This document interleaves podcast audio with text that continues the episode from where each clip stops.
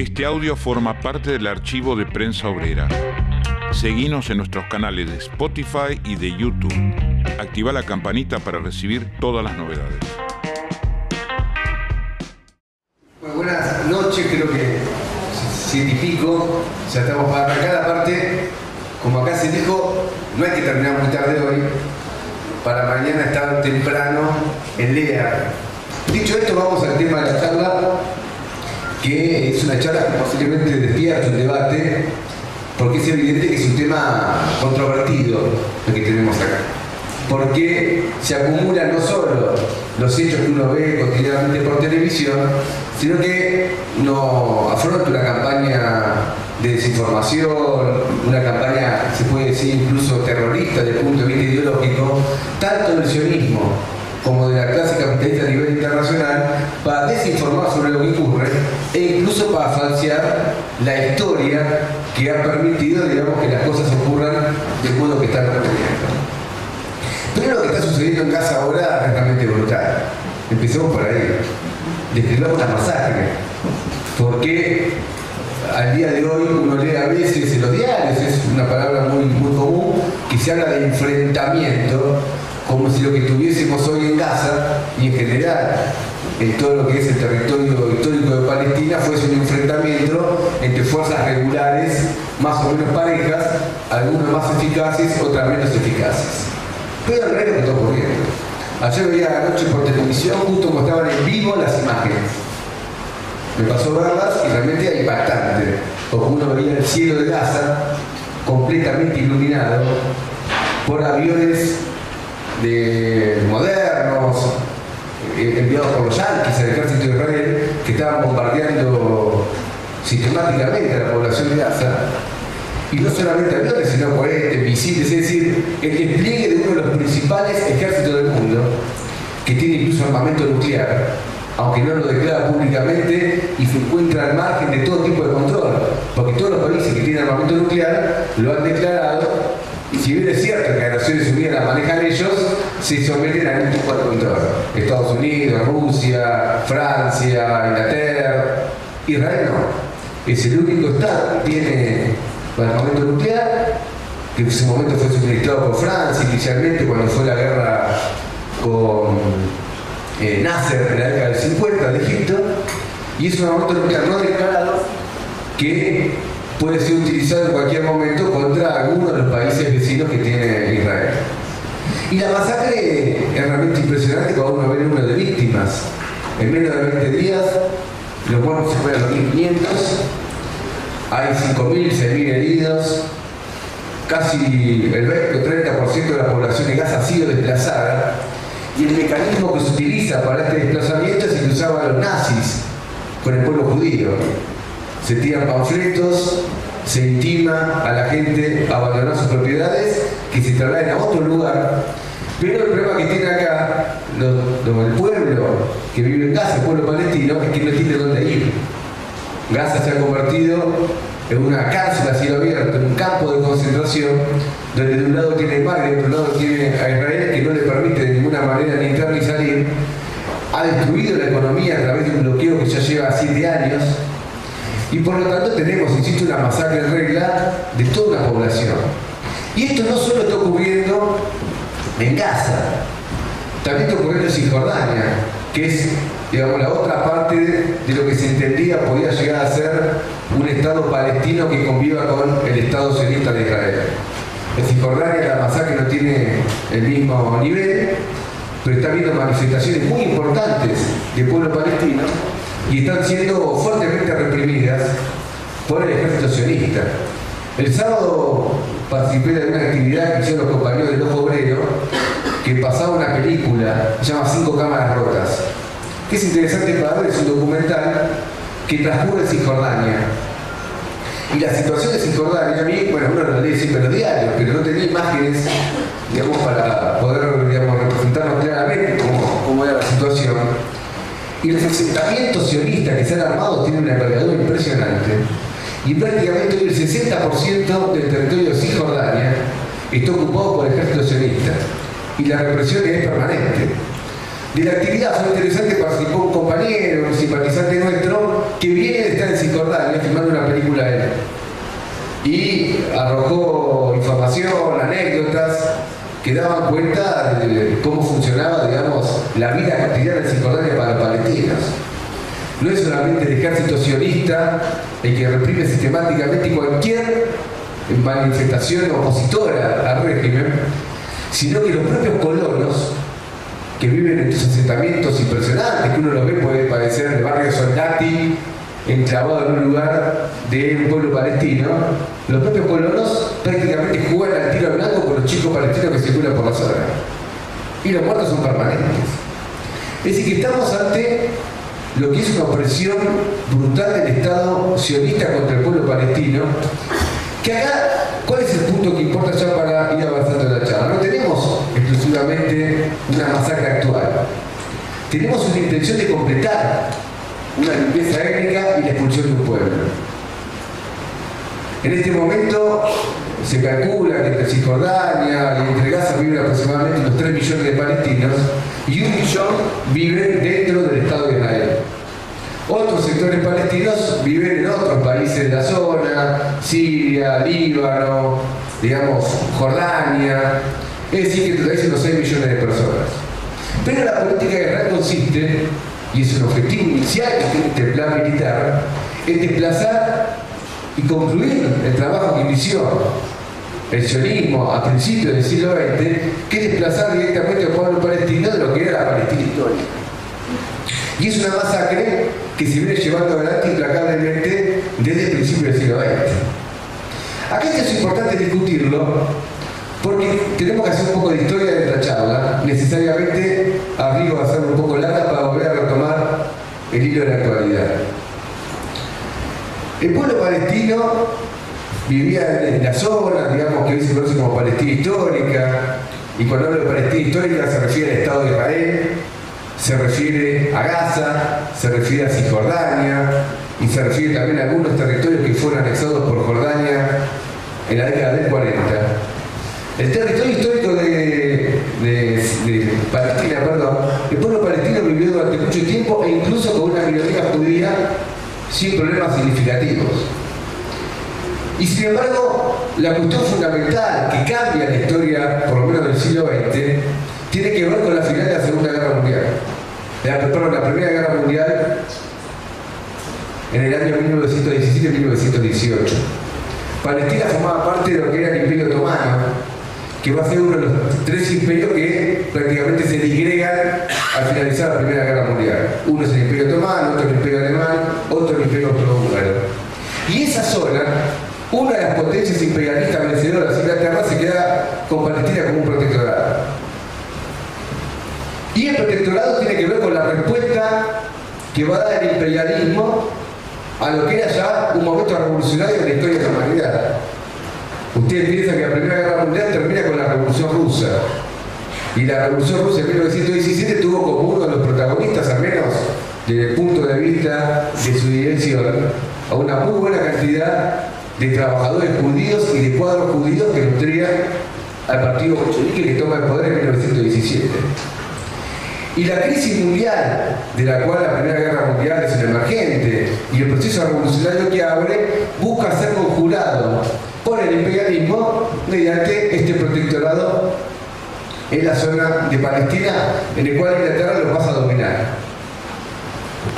Este dominio incluso de Palestina sobre Inglaterra sobre Palestina se hace incumpliendo promesas, porque como ocurrió bajo la Primera Guerra Mundial, que fue finalmente la guerra más importante desde el punto de vista de naciones que influyó, los diferentes imperialismos prometían a diferentes burguesías semicoloniales apoyarle después de otra cosa. A las burguesías árabes le había prometido la independencia de esas zonas para que en la Primera Guerra Mundial las burguesías árabes apoyen el campo de Francia, el campo de Inglaterra, de Estados Unidos, de Italia. Y pasa Inglaterra a manejar como un protectorado la zona de Palestina con un propósito deliberado, que es influir en una zona que podía escaparse del imperialismo de control. Habíamos tenido la Revolución Rusa, insisto, en 1917, y a través de la penetración imperialista directa y el despliegue de las fuerzas militares del imperialismo, evitando el desarrollo revolucionario imperialista. Y va a ser justamente después de la Revolución Rusa que Inglaterra va a resolver a través de lo que se llamó la Sociedad de las Naciones, que era lo que lleva a la ONU, una declaración que va a declarar la intención de construir en Palestina un Estado judío. Esta es una situación que se da recién al final de la Primera Guerra Mundial. El movimiento judío en general en los países de Europa del Este y también en Europa Occidental, las posiciones de ir a construir su propio Estado era minoritario. El sionismo no tenía, no era mayoritario el movimiento judío. El movimiento socialista había ganado lo mejor de la comunidad judía, el movimiento obrero, y en los países del este en particular estaba el hecho de que obreros judíos, campesinos judíos se acercaban fuertemente a las corrientes revolucionarias. El partido, el movimiento judío socialista, el BUC, incluso fue previo a la fundación del Partido Socialdemócrata Rusia, lo cual da cuenta de que el movimiento judío fue pionero en el desarrollo del movimiento socialista. Y la declaración que va a sacar el imperialismo inglés, con el apoyo general del imperialismo, con la Sociedad de las Naciones, busca, por un lado, desviar al movimiento obrero judío, a la población judía del camino revolucionario, a influir directamente en Medio Oriente para volver a retomar el control cuando se había hundido el Imperio Otomano. Este es un punto fundamental que tiene que ver con la respuesta del imperialismo al final de la Primera Guerra Mundial. El final de la Primera Guerra Mundial rediseña el mapa de lo que va a ser Asia, de lo que va a ser África también, pero sobre todo de Asia. Y en ese rediseño el imperialismo busca tomar el control después de una guerra que había sido muy cruenta y que había dado lugar a una revolución. Pero no solamente el objetivo es desplazar al movimiento obrero judío de un camino revolucionario, sino que también se intenta controlar una zona compulsiva, conflictiva, para la cual los fundadores del sionismo se presentaron como alternativa al imperialismo. Siempre decían que buscaban convencer al imperialismo de las ventajas que tendría para mantener el control del capitalismo a nivel internacional, establecer un Estado judío en esa zona porque iba a ser un Estado que finalmente, por su falta de raíces históricas, iba a depender necesariamente de un sostenimiento del imperialismo y en esa medida iba a actuar como una especie de Estado represivo, una punta de lanza contra todo el movimiento de emancipación de las naciones árabes del lugar. Y ese fue todo un propósito. Y el imperialismo inglés por eso saca esta resolución. Esto es importante verlo porque cuando uno ve las cifras de habitantes judíos en el momento de que que esta declaración del imperialismo inglés era completamente muy inferior en la zona de la Palestina histórica a la cantidad de, habitantes palestinos que vivían en ese momento de origen muy menor. Y las inmigraciones posteriores van a ser, digamos, financiadas por el imperialismo con el objetivo de ir incrementando la población. Pero sin estar algo que sería muy largo, un proceso regular. Al final de la década del 20, mucha gente que había, muchos judíos que habían ido a Palestina deciden retirarse, viendo que la zona era muy dura, vuelve a una nueva crisis capitalista, la crisis del 30. Es decir, que es un momento histórico donde se van a conocer incluso retrocesos desde el punto de vista de la capacidad del sionismo de movilizar a sectores judíos de todo el mundo para tratar de ocupar Palestina y desplazar a la población originaria del lugar. Es evidente que esto va a cambiar de alguna manera con el ascenso de Hitler, porque el ascenso de Hitler, quien tiene en el pueblo judío, va a sufrir una profunda derrota, como consecuencia del ascenso de Hitler no solamente el pueblo judío, la clase obrera alemana, va a sufrir una derrota muy fuerte con la ilegalización de sus organizaciones, la cárcel de los dirigentes socialistas y comunistas y en particular una fuerte persecución a las minorías nacionales, entre ellas a el pueblo judío de Alemania, pero también al pueblo judío de la zona de Europa Central. Y el sionismo y acá es interesante verlo, se va a valer de el ascenso de Hitler en Alemania para auspiciar que los judíos dejen Alemania y vayan hacia Palestina. Incluso hay denuncias muy fuertes que están históricamente comprobadas que van a mostrar la colaboración activa entre el sionismo y Hitler para hacer acuerdos comerciales, acuerdos políticos que lleven a la población judía a abandonar Alemania e irse a Palestina.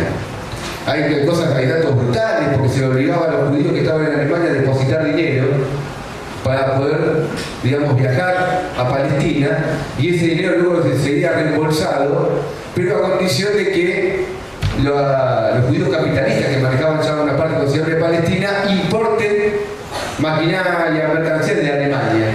Es un acuerdo comercial un acuerdo. Sionismo auspició esto, indudablemente dividiendo la resistencia necesaria que tenía que hacer el pueblo alemán contra el ascenso de Hitler. Porque lo que estaba planteado era que el movimiento obrero, judío, no judío, con la población de Alemania, enfrenta al nazismo y busque derrotar lo que era el emprendimiento más reaccionario que había, digamos, iniciado la clase capitalista a nivel internacional. Y el sionismo, por el contrario, rechazó cualquier tipo de resistencia a Hitler y por el contrario va a pactar con Hitler que la población judía abandone Alemania y viaje, digamos, se vaya a Palestina en las condiciones fijadas por el sionismo. Esto es importante, digo, insisto, porque eh, muchas veces, de una manera absolutamente interesada, falaz, se quiere identificar nuestro rechazo de principios al sionismo como si fuese una cuestión antisemita. No solamente se trata de una enorme burrada histórica, sino que aparte desconoce los compromisos que llegó en forma concreta el sionismo con Hitler contra la población alemana, auspiciando, por lo tanto, la división del pueblo alemán para resistir a lo que fue el ascenso del nazismo en Alemania y luego la ocupación de Austria y compañía, más allá que eso. Y no solo eso, sino que no se trató solamente de un acuerdo entre Alemania y el sionismo, sino que fue un acuerdo más amplio del imperialismo, que abarcaba a las potencias llamadas democráticas del imperialismo, Estados Unidos en primer lugar, que se negaban a abrir las fronteras para aceptar que la inmigración judía puede ingresar a sus países. Acabo de un libro de este cubano, ¿cómo se llama? Claro, que es interesante el libro este porque cuenta un barco lleno de judíos que va a Cuba, no lo dejan bajar en Cuba, va a Estados Unidos, no le permite estar en Estados Unidos, lo devuelven a Alemania donde la mayor parte de las personas que estaban dentro de su barco van a ser asesinadas. Es decir, que la complicidad con el nazismo era del sionismo y era también del imperialismo que luego se enfrentó con el nazismo en la Segunda Guerra Mundial. Entonces uno tiene esto, hay que recordarlo porque, insisto, todo el mundo ahora parece que Estados Unidos es el defensor del pueblo judío porque apuntala financieramente a Israel. Cuando en realidad Estados Unidos, junto a otros países imperialistas, incluso estando enfrentado en forma transitoria Hitler, van a ser responsables de la masacre del pueblo judío, negándose a permitir el ingreso de los judíos durante la Segunda Guerra Mundial. Y el sionismo es, evidentemente, un emprendimiento reaccionario que, como dije antes, busca eh, llevar a la clase obrera judía, el pueblo judío en general, dividiéndolo del resto de la población, y actuar en Medio Oriente como un gendarme de imperialismo. En Medio Oriente en particular, las acciones de lucha de los trabajadores judíos y los trabajadores árabes habían sido muy importantes en la década de 20 y de 30. Incluso en un partido comunista. En, defensa del marxismo, si buscan archivos, van a leer artículos muy interesantes que dan cuenta de este proceso de unidad de trabajadores judíos y árabes luchando en común por reivindicaciones de la clase obrera. Pero que tanto el sionismo poblado cómo los movimientos nacionalistas árabes y las burguesías árabes buscaban todo el tiempo dividir a unos de otros para de ese modo desenvolver un movimiento de tipo nacional que dividiera a los trabajadores como clase social. Y esto va a ser una constante durante toda la década del 30 y la década del 40. Incluso previo a la fundación del Estado de Israel, toda la zona, digamos, palestina va a sufrir, digamos, una industrialización incipiente porque la demanda de armamento de la Segunda Guerra Mundial genera un desarrollo industrial. Y ese desarrollo industrial genera un movimiento obrero, un movimiento obrero en Palestina de judíos y de árabes, que siguen luchando en común. Y hay luchas que la lleva adelante incluso el Partido Comunista con los límites de un Partido Comunista estalinizado, que luego va a actuar negativamente frente a la Fundación del Estado de Israel, pero que durante todo un periodo son un puntal de luchas conjuntas de trabajadores árabes y judíos. ¿Por qué cito esto ahora? Lo cito porque cuando uno ve el enfrentamiento que existe en estos momentos, algunos podrán pensar que es imposible pensar que va a haber una colaboración de árabes y judíos. Cuando no solamente antes, digamos, de la declaración de Balfour, que declara la, necesidad de la fundación de Israel o de un Estado judío Palestina, sino más adelante incluso, previo a la fundación del Estado de Israel, en la década del 40, en la industria desarrollada de la Segunda Guerra Mundial, se van a producir grandes huelgas y luchas conjuntas de trabajadores judíos y trabajadores árabes por reivindicaciones comunes. Y esas, digamos, acciones en común van a ser bloqueadas tanto por la dirección sionista como por las burguesías árabes de la zona. Pero el sionismo siempre se candidateó para hacer la reorganización imperialista de la zona. Por eso, por ejemplo, en la década del 30, entre 36 y 39, grandes movimientos árabes de lucha, de emancipación nacional, fueron reprimidos fundamentalmente por lo que era la guardia, digamos, del sionismo que se estaba formando, que luego va a ser la base de las Fuerzas Armadas del Estado de Israel, que llamaba La Gana, que tenía armamento directamente británico y actuaba como un agente directo del Estado del imperialismo británico reprimiendo la emancipación del pueblo de la zona. Esto también me parece que vale la pena tenerlo en cuenta porque el sionismo, que tuvo un origen de izquierda, un origen socializante de alguna manera, siempre quiere presentarse como una corriente que desarrolló en Palestina una guerra de emancipación nacional del imperialismo inglés. Y nos critican a nosotros y dicen, escuchame, éramos antiimperialistas. Echamos al imperialismo inglés de Palestina y fundamos un Estado judío sobre la base de la derrota del imperialismo. ¿Cómo es que no nos apoyan los socialistas, los tronquistas, que se reclaman a la vez los consecuentemente antiimperialistas? Esta versión es completamente falsa. Durante toda la década del 30 fue el imperialismo inglés el que armaba esencialmente a la fuerza militar que se iba desenvolviendo el sionismo y que incluso, insisto, entre el 36 y el 39 se producen grandes represiones de este grupo militar contra los levantamientos nacionales de los pueblos árabes a cuenta de que la cuenta del imperialismo inglés. Es decir, que nunca fue, como pretende presentar el sionismo de izquierda, un movimiento antiimperialista, sino que de entrada nace el sionismo como una maniobra del imperialismo, por eso la declaración de Balfour, impuesta por el imperialismo en el 17, por eso las represiones regulares que fue desarrollando en la década del 30 las Fuerzas Armadas sionistas y el papel de división que jugó entre el movimiento obrero llamado árabe original y el movimiento obrero judío que se fue instalando en la zona. Esta es una historia que es implacable, se desarrolló de este modo y el sionismo siempre intentó presentarlo de otra manera. Pero esto va a pegar un salto al final de la Segunda Guerra Mundial, donde termina con el imperialismo inglés en retroceso aunque es uno de los bandos ganadores de la guerra, pero la Segunda Guerra Mundial termina evidentemente con el desarrollo del imperialismo norteamericano como una gran potencia mundial. Y esto hace que el imperialismo norteamericano, incluso para dominar una zona que históricamente había sido un área de influencia de Inglaterra, de manija la fundación del Estado de Israel. Y esto va a ocurrir en el año 48. ¿Sobre qué base se funda el Estado de Israel?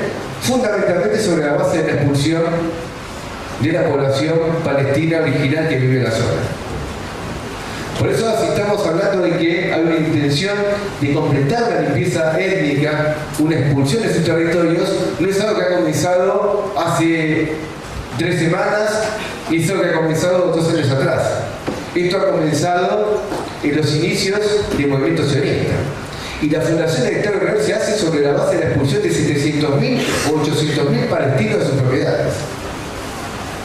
Se los expulsa de sus tierras, se les saca sus casas y son expulsados con masacres brutales. Aldeas enteras son ocupadas por los sionistas, se masacran a los niños, a las mujeres, a los trabajadores.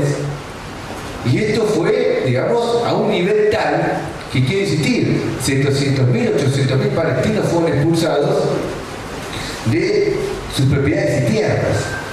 Por eso una de las consignas históricas que guía la lucha del movimiento palestino siempre fue el derecho a retorno.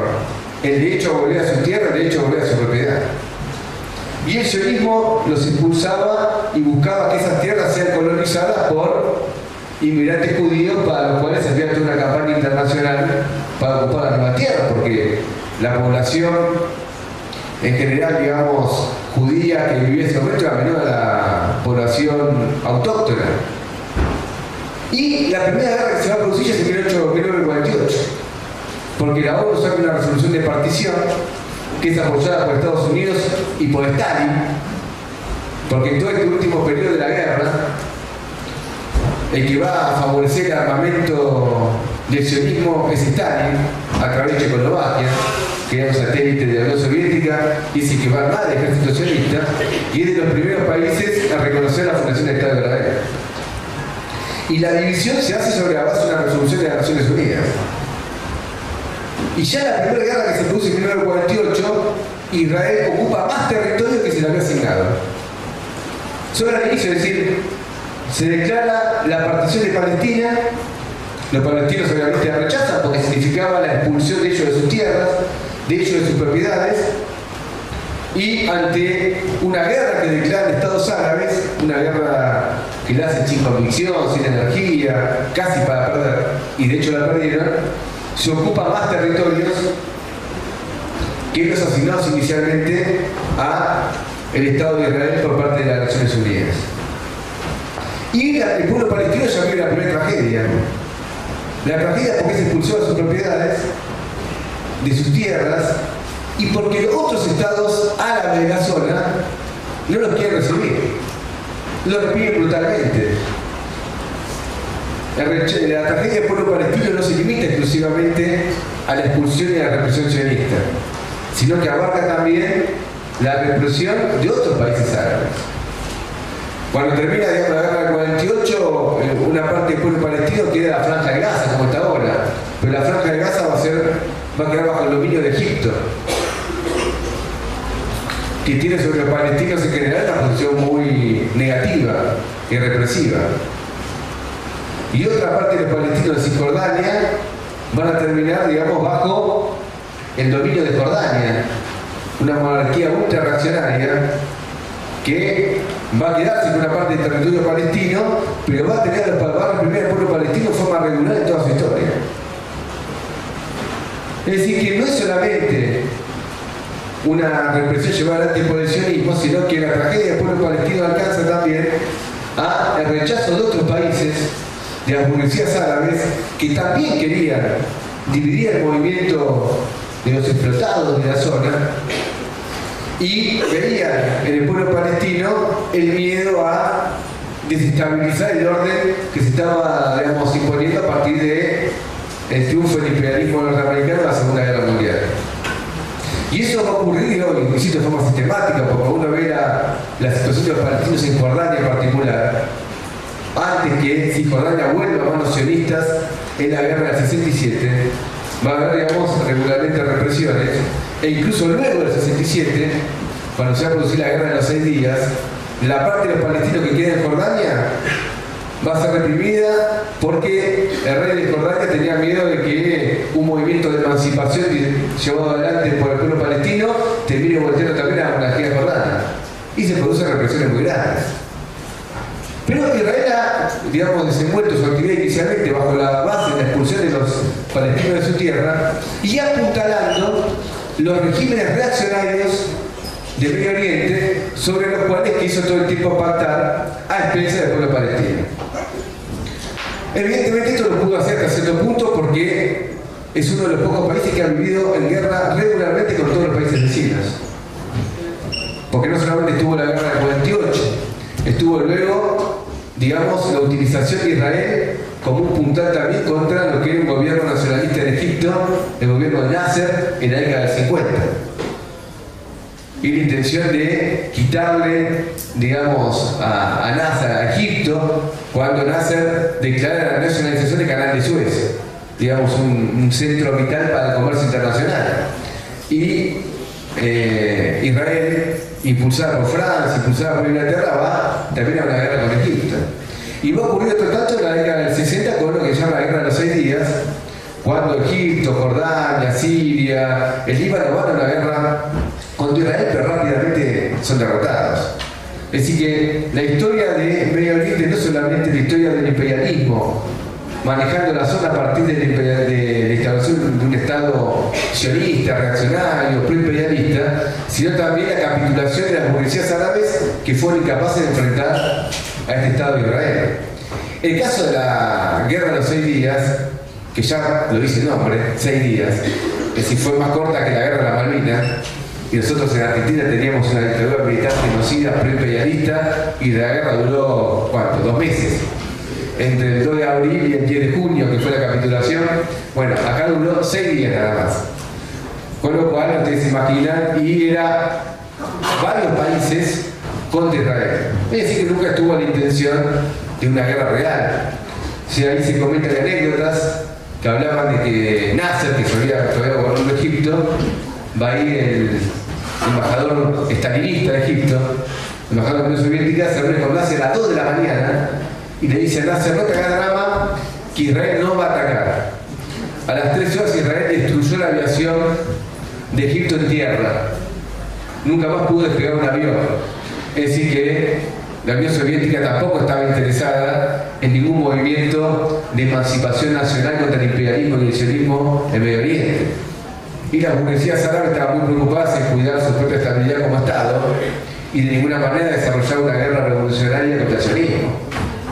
Por eso, estas guerras que siempre fueron al fracaso, y por eso todos estos regímenes reaccionarios árabes siempre tuvieron una política represiva sobre el pueblo palestino, en todos los casos. Este es un punto, insisto, muy importante, porque a veces uno lo ve hasta por Twitter ahora. Eh, usted no denuncia la represión de los gobiernos árabes sobre los pueblos palestinos o otros pueblos árabes, por supuesto que lo denunciamos. No solamente lo denunciamos, denunciamos esa represión y denunciamos al sionismo como cómplice de esa represión, porque han sido regímenes que en general han buscado pactar con el sionismo. Pero el pueblo palestino ha sido un pueblo de enorme resistencia. Luego de la guerra del 67, de la guerra de seis días que yo te comenté, Israel recupera territorio que, digamos, recupera, o ocupa nuevo territorio. Porque se queda con la franja de Gaza, se la saca Egipto, se queda con Cisjordania, se lo saca Jordania y ocupa la parte oriental de eh, Jerusalén. Y prácticamente, si uno ve, no deja nunca de extenderse el territorio israelí en la zona prácticamente toda la Palestina histórica pasa a estar concentrada ya en manos de, Israel. Y es así que los palestinos vuelven directamente bajo el dominio sionista y continúan los procesos represivos muy fuertemente, tanto en Gaza, tanto en Cisjordania como en la parte oriental de, Israel. Y los movimientos de emancipación nacional que se han ido desenvolviendo han sido muy importantes nosotros hemos apoyado siempre estos movimientos. En particular, cuando surgió la OLP, que fue, digamos, la organización por, eh, dirigida por Arafat en la década del 60, que tenía una virtud muy grande en su programa, que se intentó como movimiento laico. Y en tanto movimiento laico, planteó la unidad de los pueblos judíos, árabes, incluso hay también sectores católicos en la zona, una unidad de una Palestina un programa, digamos, nosotros nos pareció siempre el programa progresivo para desenvolver en el lugar. Una Palestina única en el cual puedan convivir democráticamente todas las nacionalidades que puedan existir, incluso más allá de sus diferencias religiosas. Cuando ponemos una Palestina laica, no hablamos de que todo el mundo tiene que ser ateo, sino hablamos que el Estado es laico y en tanto Estado laico reconoce igual ciudadanía a las diferentes nacionalidades o sectores religiosos que puedan vivir. Y la ONP tuvo ese planteo. Por eso lo consideramos siempre un fenómeno progresivo al momento de su fundación planteaba la eliminación del Estado de Israel, esta creación artificial del imperialismo y una construcción de un Estado único de toda la Palestina. Este movimiento desenvolvió acciones de propaganda, acciones de lucha y acciones armadas. Y chocó en forma regular no solamente con el sionismo, sino también con muchos gobiernos árabes. Cuando yo antes hablaba de la represión del gobierno de Jordania, el gobierno de Jordania prácticamente eh, mató a miles de palestinos organizados por la ONP en la frontera de Jordania con el sionismo. Y lo hizo por el temor que tenía a que eso es un factor de desestabilización del gobierno de Jordania. Es decir, que se trató de un movimiento de lucha a escala, digamos, de todo Medio Oriente y que puso un jaque, por lo tanto, a diferentes regímenes, revelando su carácter racional frente a los pueblos. Y este movimiento fue, sin embargo, paulatinamente cooptado por el imperialismo. Y terminó en lo que es hoy, digamos, un movimiento que está actuando prácticamente como una fuerza represiva interna contra el movimiento palestino. En particular en Cisjordania, donde la policía, digamos, interna la maneja este grupo de la histórica OLP que reprime los movimientos de lucha de los palestinos que se sublevan contra el sionismo. Pero el hecho de que haya sido progresivamente cooptado no quita que el programa que formuló inicialmente tenía un carácter progresivo en la situación que vivía el Medio Oriente. Ahora, ¿cuál es el punto importante para, analizar? Tenemos, si quiere, varios periodos históricos. Tenemos ahora una masacre. Una masacre que no es la primera. Es el intento del sionismo de ocupar el territorio histórico de Palestina producir una limpieza étnica y reorganizar el mapa político de Medio Oriente. Y una masacre que si uno la ve en el tiempo es la consecuencia de sucesivas masacres, que se inicia de alguna manera con el final de la Primera Guerra Mundial, la necesidad de reorganizar digamos, eh, la zona a partir de, de algunos de los imperios históricos que existían hasta ese momento, pasa por la Segunda Guerra Mundial, en el cual también cumple una función, digamos, la fundación del Estado de Israel, y ahora esta masacre tiene que ser entendida a luz de lo que ocurre en el momento. Porque Israel ha sido siempre, digamos, un gendarme del imperialismo en la región, pero su función se ha ido adecuando a las necesidades del imperialismo en cada momento. Y si en su momento fue, digamos, la necesidad de hacer frente a la degradación de la Primera Guerra Mundial y el Imperio Otomano, luego fue, digamos, la revolución, rusa, luego fue los movimientos revolucionarios posteriores a la Segunda Guerra Mundial y la posibilidad de la unidad de las masas judías y árabes.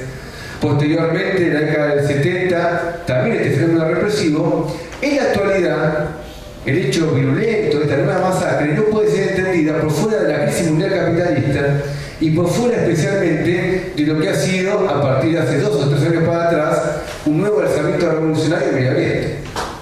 A partir de la primavera árabe, que ese nombre que se le dio este alzamiento que fue volteando diferentes regímenes en Túnez, en Libia, en Egipto, es decir, un movimiento que abarcó a centenares de millones de trabajadores y es un movimiento que es producto de la crisis mundial. Si uno cuando lee cómo empieza esta primavera árabe, es esa frase de Mao, ¿no? que una chispa prende fuego toda la pradera, porque hasta el movimiento este árabe inicia con algo que parece muy menor. Un trabajador en Túnez se prende fuego porque está desocupado. Y estalla una revolución que voltea un régimen, un régimen histórico de Túnez. Y luego se va a extender al principal país de la zona, que es Egipto. Y luego la voltea a. Lo de Egipto siempre es importante porque uno lee, algunos que son las marchas más grandes de la historia de la humanidad porque marcha de 55 millones de personas, bueno, Argentina nunca vimos porque no hay 55 millones de argentinos, pero admitamos que son importantes.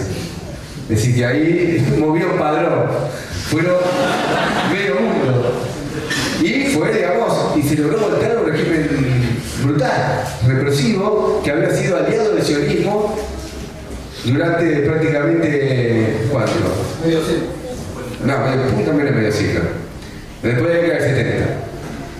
Es decir, un movimiento, un gobierno reaccionario, represivo, que había apuntalado, digamos, al sionismo. Aparte, ustedes recuerden que Egipto es el país que limita con Gaza. Y estando bloqueada Gaza, la única salida que tiene, digamos, Gaza está bloqueada del lado eh, israelí, la única salida que tienen los, los pobladores de Gaza es a través de, Egipto. Y por lo tanto, la función de la represión de Gaza por Egipto es muy importante. Entonces, el objetivo de esta nueva represión está asociado a un nuevo cuadro de alzamiento revolucionario de la zona. Ya no es la Primera Guerra Mundial, ya no es la situación de la Segunda Guerra Mundial, sino que es una nueva crisis mundial capitalista, en el cual otra vez el Estado de Israel está llamado a jugar el papel de gendarme, el papel represivo de las masas de la zona. Esto se prueba mucho. Se prueba primero que Israel trabajó activamente para producir en Egipto un golpe militar de los sectores más derechistas y más represivos que es lo que finalmente está ocurriendo en Egipto hoy. Porque luego de la caída de Mubarak, no pongo acá, la idea no se habla mucho de Egipto, pero pasamos varios gobiernos en una especie de gobierno de lo que es la hermandad musulmana, que era un gobierno que tenía cierto lazo de apoyo a Hamas y a Gaza, a los pobladores palestinos, pero eso rápidamente va a ser una experiencia muy trunca y va a caer y viene este golpe militar reaccionario. Lo de los hermanos musulmanes es el fracaso también de los movimientos nacionalistas burgueses era casi un gobierno kirchnerista, pero parte también con el sionismo, reprime a su pueblo, que los, están cagados de hambre, la ocupación en Egipto es brutal, los salarios son bajísimos, y se puso una nueva crisis, un golpe militar que va a derivar en este gobierno ahora, un gobierno terriblemente represivo, quiere fusilar no sé cuántos los hermanos musulmanes, y que ha decidido junto con el sionismo cerrar el paso que tienen los pobladores de Gaza para salir. Lo que se llama el paso ahí de Rafa, está cerrado. Y por lo tanto, ya el bloqueo es total. No hay ninguna forma de entrar ni salir. Y Egipto, digamos, es un puntal y el sionismo trabajó activamente para eso. Y el sionismo también hay fuertes denuncias que está detrás de este grupo sumita medio loco que está actuando en Irak, que quiere establecer en Irak un Estado islámico y que está produciendo masacres espectaculares. Uno la lee los diarios y no lo puede creer. El nivel de violencia que incluso está llevando adelante contra sectores históricos sumistas también de, Irak. Antes, digamos, destrucción de aldeas, asesinatos en masa, violaciones, y el sionismo también estuvo ahí. Y el sionismo también está metido ahora en otras maniobras en Medio Oriente. Porque es una zona rica en gas, en el cual hay una disputa por los recursos naturales, en particular, digamos, toda la zona indígena con el Mediterráneo, y por lo tanto debería el sionismo participar de esos negocios y en la medida de lo posible dividir a los estados que históricamente han sido adversarios del sionismo en la región, particularmente Siria, particularmente Líbano y de ser posible también Irán. Y esa es una orientación. Es decir, en este momento no es solamente la represión del pueblo palestino. Esta nueva crisis mundial capitalista está poniendo en juego todo el orden que había creado el imperialismo luego de la Primera y Segunda Guerra Mundial, porque ese orden no es compatible con la necesidad de una ofensiva contrarrevolucionaria regional mucho más vasta, la necesidad de una derrota de los explotados mucho más vasta, y por lo tanto un dominio del sionismo en la región basado en este armamento brutal que tiene, apuntalado aparte con el acuerdo de otros regímenes nacionales.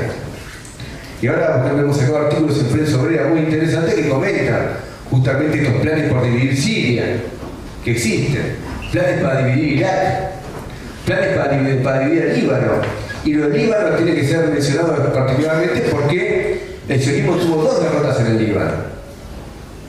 Y como tuvo dos derrotas en el Líbano, y es el lugar, digamos, la base de operaciones fundamental de Hezbollah, el problema acá fundamental es que ellos quieren también dividir el Líbano.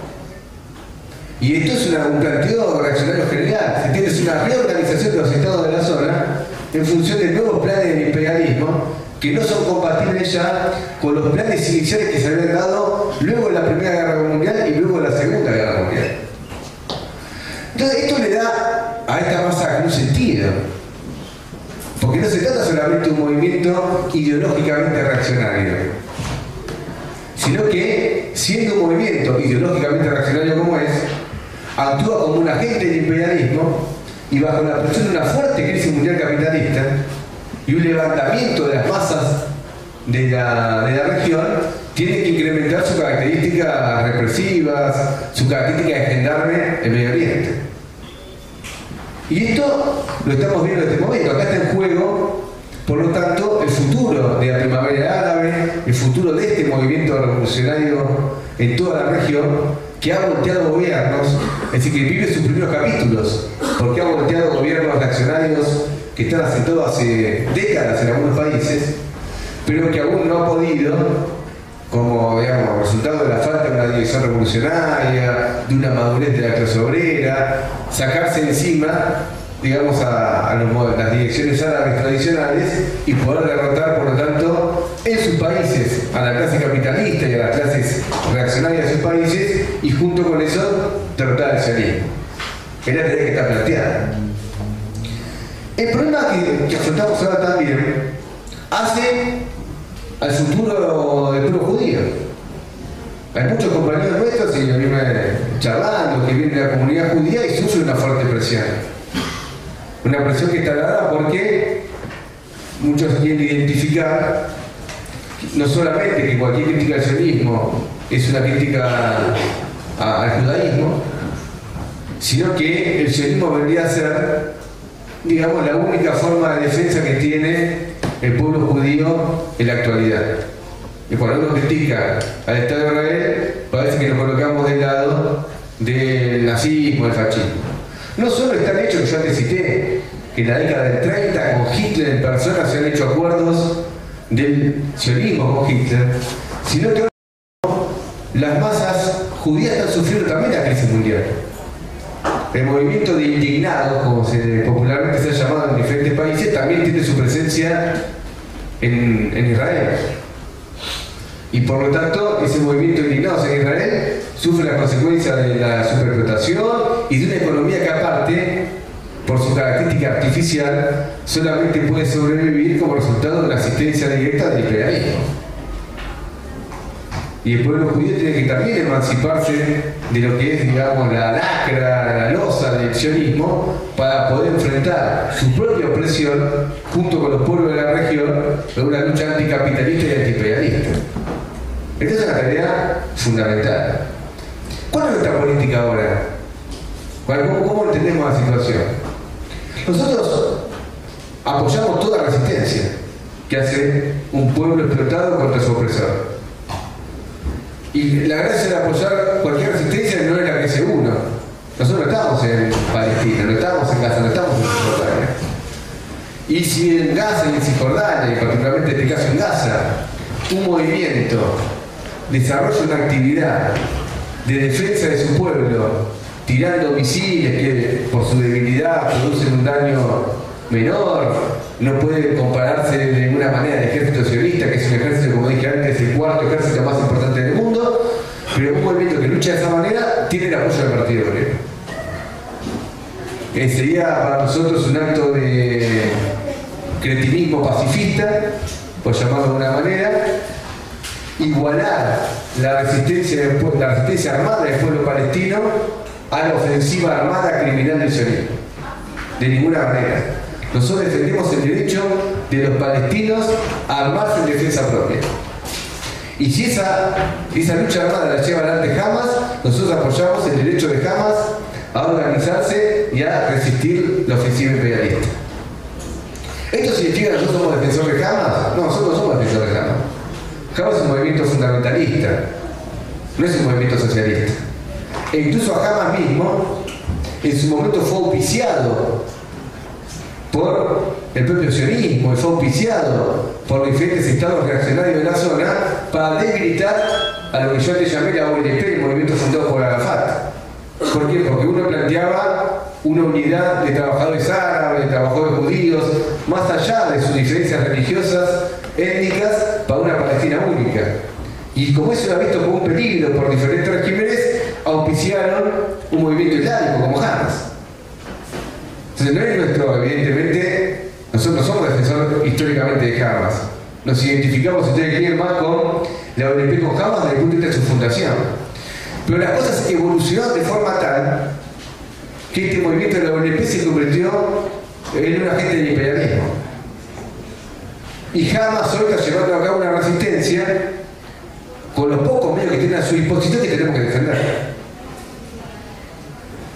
¿Y cuál fue el proceso, digamos, que uno dice, ¿por qué se convirtió en un agente del imperialismo la ONP? Bueno, es una cooptación de una pequeña burguesía y que fue, digamos, tentada con lo que en su momento fue todo un plan, que era esta idea de los acuerdos que se firmaron en Oslo para que haya dos estados. Y dice, bueno, tenemos la solución. Van a haber dos estados en la Palestina histórica. El Estado judío, Israel y un Estado palestino. Nosotros fuimos contrarios a esa salida porque era una salida inviable. Como se comprobó con el desarrollo del tiempo. ¿Por qué inviable? Bueno, primero nunca existía, nunca se un Estado real palestino. Si ustedes agarran un mapita, vean dónde está Gaza, vean dónde está Cisjordania, van a ver que ni siquiera son dos ciudades que tienen límites entre sí. Se tuvo que hacer una carretera de como no sé cuántos kilómetros para que se puedan unir. Carretera que obviamente está bajo control de quién? De Israel. La frontera ni siquiera va a manejar, la manejan los palestinos, la manejan los, la maneja Israel. La fuente de agua, en un lugar donde el calor es fuerte, la maneja Israel. Es decir, que la idea de dos estados siempre nos pareció a nosotros, digamos, una idea inviable, pero que tenía una trampa. No es solamente inviable. La trampa era que la ONP tenía que renunciar a una Palestina única, laica, y tenía que por lo tanto admitir la existencia del Estado sionista. Era una propuesta que no era viable desde el punto de vista de la parte progresiva que se decía tener, pero que implicaba el renunciamiento al programa histórico de la ONP. Y ellos lo firmaron y nunca pasó nada. Por el contrario, siguió avanzando la colonización sionista, que es lo que pasa en Cisjordania. Cisjordania prácticamente el 60% del territorio está ya manejado por el sionismo. Con nuevos asentamientos, nuevos enclaves militares, y eso lo manejan todo, es decir, que, que Estado único es Estado único. Gaza está completamente bloqueado y Cisjordania está por dentro ocupado por los enclaves de colonos y sionistas. Y la ONP, digamos, pasó a jugar este papel de defender estos acuerdos de Oslo, que en su momento, lo quiero reivindicar, casi en solidaridad con el Partido Obrero. Porque incluso corriente de izquierda, en Argentina hasta, el morenismo, lo consideraban un paso adelante. Como si uno puede discutir estas cosas de paso adelante como si fuese mañana un conflicto salarial. Bueno, pedir 35%, medio 30%, pero la lucha continúa. No, era, no, se, puede hacer una analogía con un conflicto salarial. Acá estaba el renunciamiento a un programa histórico que consistía en la lucha por derribar al Estado sionista y por una Palestina única, laica, en todo el territorio histórico de Palestina. Y no solamente eso, tuvieron que renunciar a una consigna histórica de los, del pueblo palestino, que es el derecho a retorno. Es decir, el derecho de los palestinos a volver a los territorios en los cuales vivían, tenían sus propiedades y fueron expulsados. Y de ninguna manera Israel va a tener derecho a retorno. Al revés, Israel quiere el derecho a echar a los palestinos que están dentro de Israel. Porque si Israel se declara finalmente un Estado judío, cosa que aún no es, un Estado judío no podría permitir que quienes no profesan, digamos, el judaísmo sean ciudadanos. Y si permite que sigan dentro de Israel, tendrían que serlo como ciudadanos de segunda, como keltas. Es decir, que finalmente el plan del sionismo no es permitir el retorno de los palestinos expulsados, sino por el contrario expulsar a los palestinos que aún no fueron expulsados. Este es el programa que está llevando adelante el sionismo. Y la ONP, al firmar los acuerdos de Oslo, termina, digamos, renunciando al derecho de retorno, renuncia incluso a la consigna histórica, que era, por lo menos, si un Estado palestino que tenga como capital a Jerusalén Oriental, tampoco, porque Israel siempre dice que Jerusalén es la capital única e indivisible del Estado sionista. Es decir, que fue un renunciamiento en toda la línea.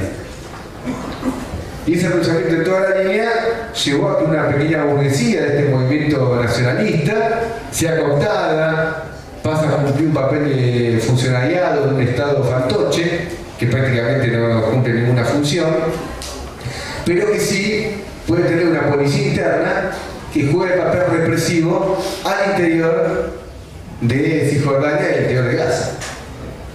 Es decir, una pequeña burguesía que es cooptada por el imperialismo renuncia a sus banderas históricas y cumple un papel represivo al interior de su pueblo. Esto es lo que está haciendo ahora este movimiento. Ahora bien, el sionismo es implacable. Cuando uno ve cómo negocia el sionismo es completamente implacable.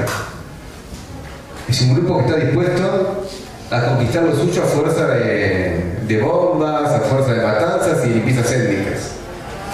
Y a pesar de estas claudicaciones sistemáticas de la ONP no le ha dado absolutamente nada. Porque el Estado palestino, este fantoche, tampoco se crea. Por el contrario, se avanza en la dirección, digamos, de una mayor ocupación sionista.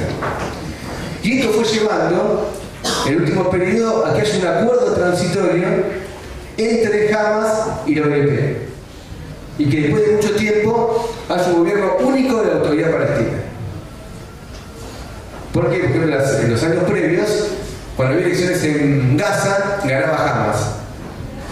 Y como ganaba Hamas, Israel decía, no, con Hamas no. Es decir, tiene gobierno si gana el que yo quiero. ¿Se entiende? Si no gana el que yo quiero, desconocemos el gobierno y hacemos un bloqueo.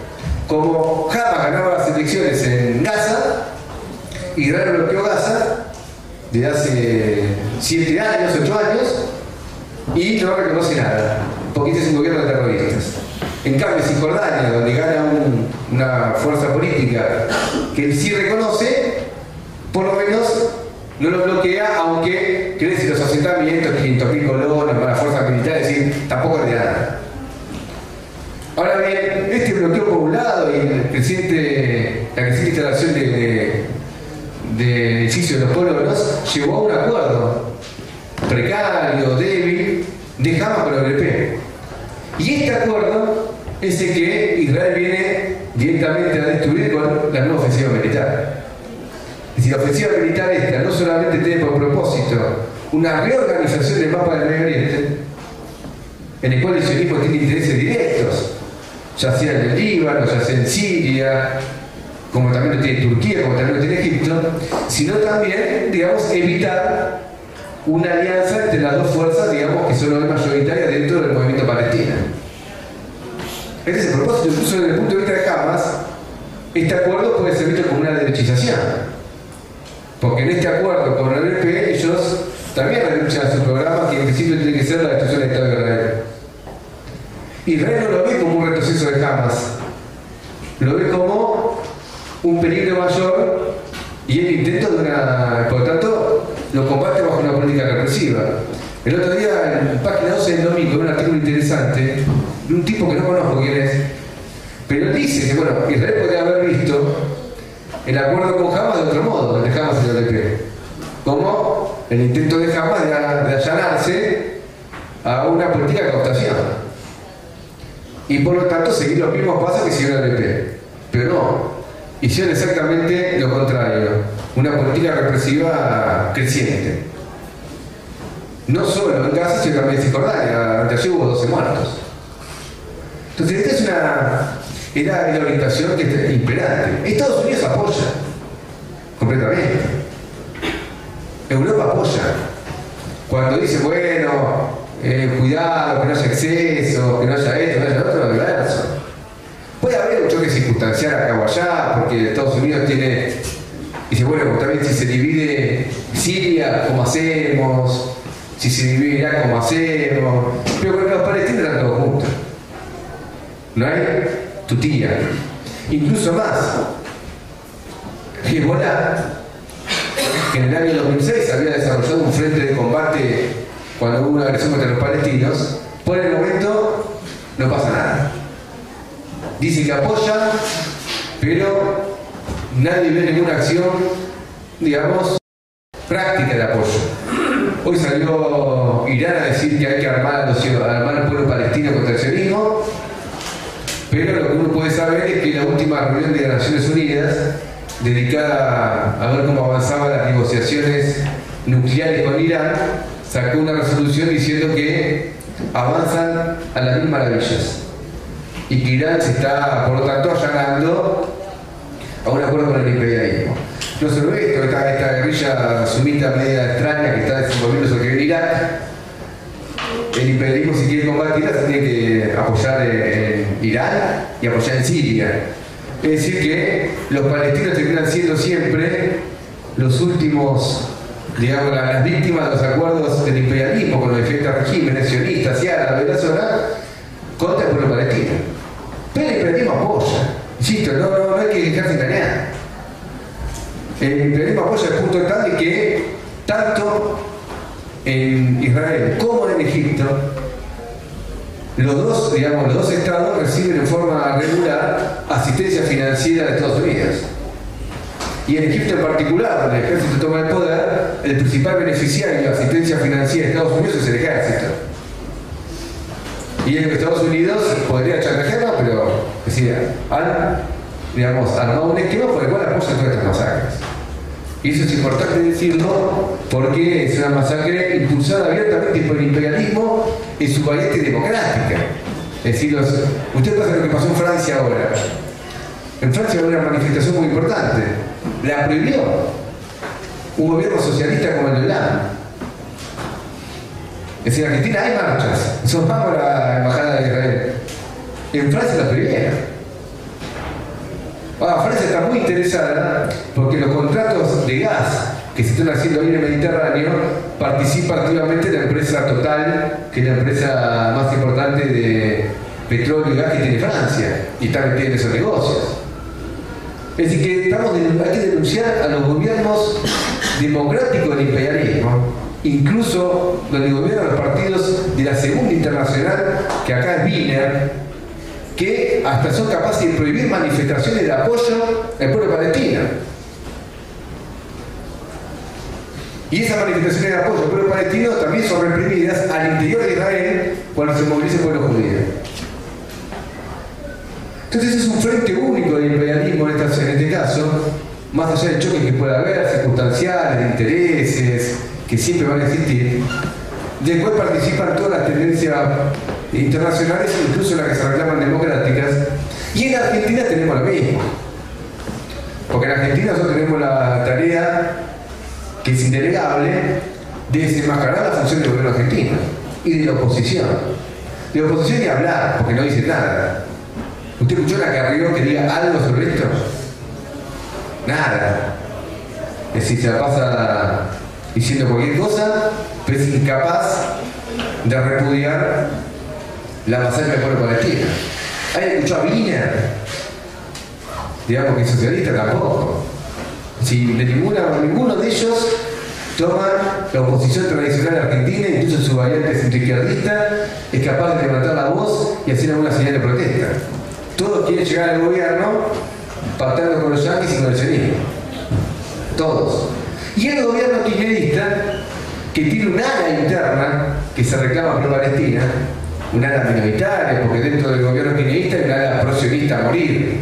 Por ejemplo, está el dueño de, ¿cómo se llama? Sporting, que es el, un sionista rabioso. Y también es un kirchnerista rabioso, es decir, es rabioso kirchnerista y rabioso sionista.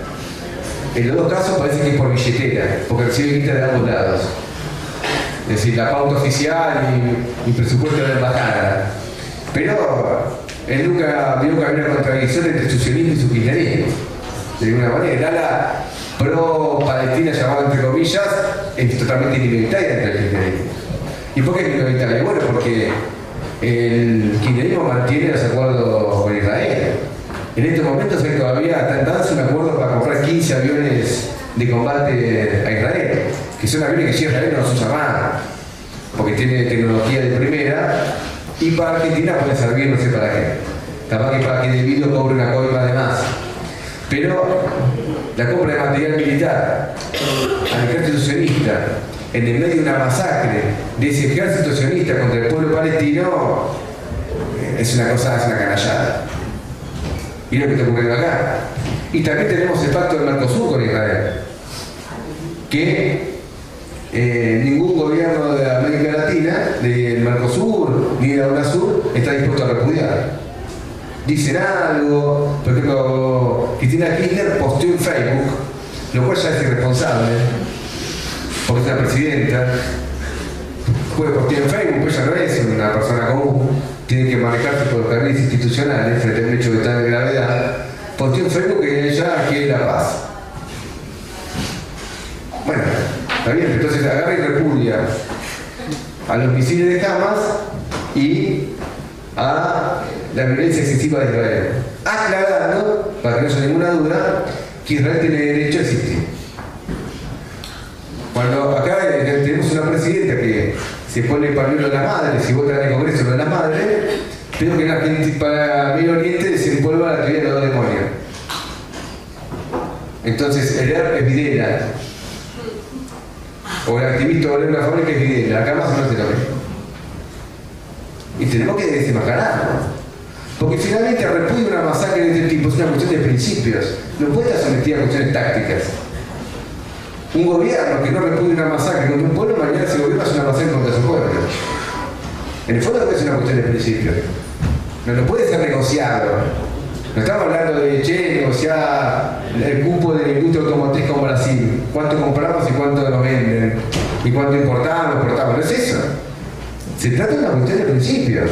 No vamos a avalar ninguna masacre contra los pueblos. Masacres armadas con el imperialismo. Y Argentina no la repudia. El gobierno argentino no la repudia.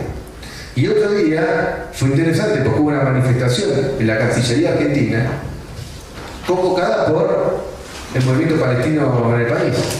Y el programa que presentaron era un programa de exigencia del gobierno argentino. Y nosotros dijimos, vamos, tiene nuestro apoyo. No se da el programa de partido, no importa, pero tiene nuestro apoyo.